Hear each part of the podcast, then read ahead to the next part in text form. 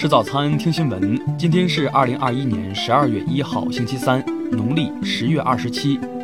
云盛在上海问候您，早安。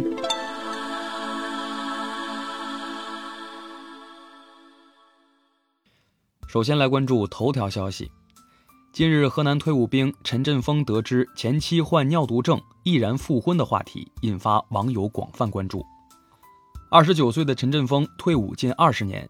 与妻子谢红霞结婚七年后，于二零一九年因家庭琐事离婚。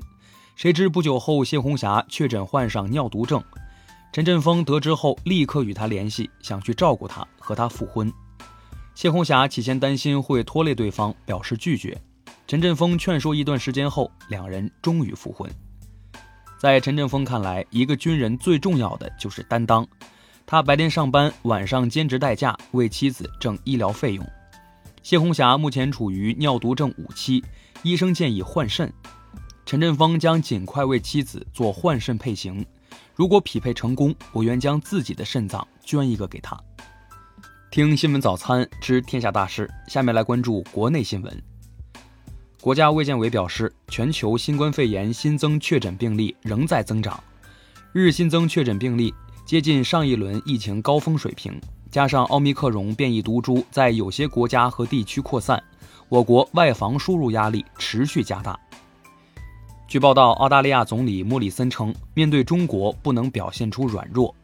对此，外交部发言人赵立坚表示，澳大利亚是中国发展的受益方，澳方应客观理性看待中国和中国的发展，避免战略误判。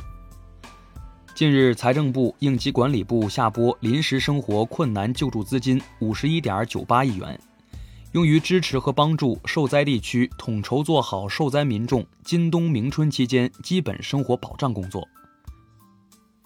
交通运输部举行新闻发布会表示，将督促网约车平台企业不得将驾驶员服务计分与服务时长、派单机制等挂钩，不得引诱驾驶员超时劳动。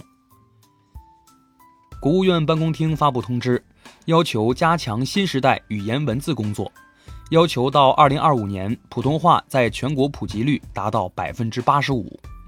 天津市第一中级人民法院一审公开开庭审理了贵州省政协原党组书记、主席王富玉受贿、利用影响力受贿一案，王富玉被控非法收受财物，共计折合人民币四点三四亿余元。台湾远东集团在大陆投资企业，此前因违法违规被大陆有关部门依法查处，并罚款追缴税款共四点四七亿元。该集团董事长徐旭东在台湾《联合报》撰文称，自己一向反对台独，支持一中原则，并希望两岸和平，维持正常交流与互动。据广州科技职业技术大学通报，十一月二十七号起，陆续有学生感染诺如病毒。截至昨日，已有三百一十五人出现腹痛、腹泻、呕吐，伴随发热等症状。经查，目前学校食堂未出现食品不安全问题。下面来关注国际新闻。世界卫生组织十一月二十九号说，新冠变异病毒奥密克戎毒株在全球范围造成感染病例激增的风险非常高，并可能给部分地区带来严重后果。在科学家加紧研究奥密克戎毒株的同时，世卫组织呼吁各成员尽可能加快推进新冠疫苗接种。韩国连日新增新冠确诊病例居高不下，危重死亡病例连创新高，导致重症监护病房床位逼近饱和。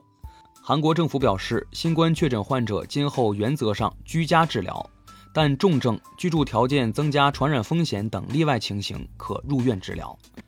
北约组织秘书长斯托尔滕贝格警告俄罗斯不要对其邻国乌克兰动用武力。俄罗斯驻美国大使安东诺夫此前强调，俄方不会在北约的对峙中退缩。俄罗斯总统普京昨天表示，自己享有再次参选总统的权利，但是否参选还未决定。当地时间十一月二十九号，美国国防部表示，已对二零一九年美军在叙利亚巴格兹发动的一场空袭展开调查。该空袭导致数十名平民丧生。调查内容包括确定此次空袭是否符合战争法，相关报告是否存在错误，是否应该追究空袭参与者的责任等。英国苏格兰政府首席大臣尼古拉斯特金说，他将继续推动苏格兰脱离英国、实现独立的进程，力争在2023年举行第二次脱欧公投。今年四月，亚马逊公司员工投票拒绝加入零售与批发行业工会。美国政府机构昨天发布调查报告显示，投票过程中，亚马逊公司存在向工人施压等不当行为，可能要求亚马逊重新举行投票。据美国媒体报道，近日，美国德克萨斯州一名男子在狩猎过程中不慎开火杀射了自己的十一岁女儿，警方尚未公开其身份，也发出指控。下面来关注社会民生新闻。十一月二十三号，河南封丘一中学三十多名学生在吃过午餐后集体呕吐，送餐公司两名负责人目前已被刑拘。近日，网传一段海南省五指山市多名女生殴打一名男生的视频。五指山警方昨天通报，事件发生在某学校，目前涉案人员均已到案，将依法作出处理。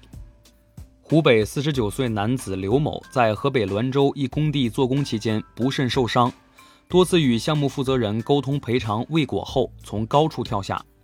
目前刘某仍在重症监护室抢救。目前滦州市劳动人事争议调解仲裁委员会已受理此案。上海闵行区教育局通报，一幼儿园内两名教职工涉嫌殴打幼儿，已被依法行政拘留。已责令园方开除涉事人员，并将对园方进行处理。因野猪出没损毁庄稼，四川省绵阳市两名村民设下陷阱，抓住了一只小野猪带回家圈养。两人因涉嫌非法狩猎罪被警方查获，目前移交检察院审查起诉。最后来关注文化体育新闻：二零二一休斯顿世乒赛结束，樊振东以四比零战胜瑞典队莫雷加德。王曼玉四比二击败孙颖莎，分获男女单打冠军。据媒体报道，国家队主教练李铁已向足协提出辞职，并就自己此前一些引发争议的言行向足协道歉。导演钮承泽涉嫌性侵剧组女员工，被依法判刑四年徒刑。因需要安顿患病的母亲，检方同意延缓入监。昨天，钮承泽已监服刑。据韩国媒体报道，演员郑宇盛被确诊为新冠肺炎。十一月二十六号，韩国青龙奖颁奖礼上，郑宇盛还出席颁奖。以上就是今天新闻早餐的全部内容，咱们明天不见不散。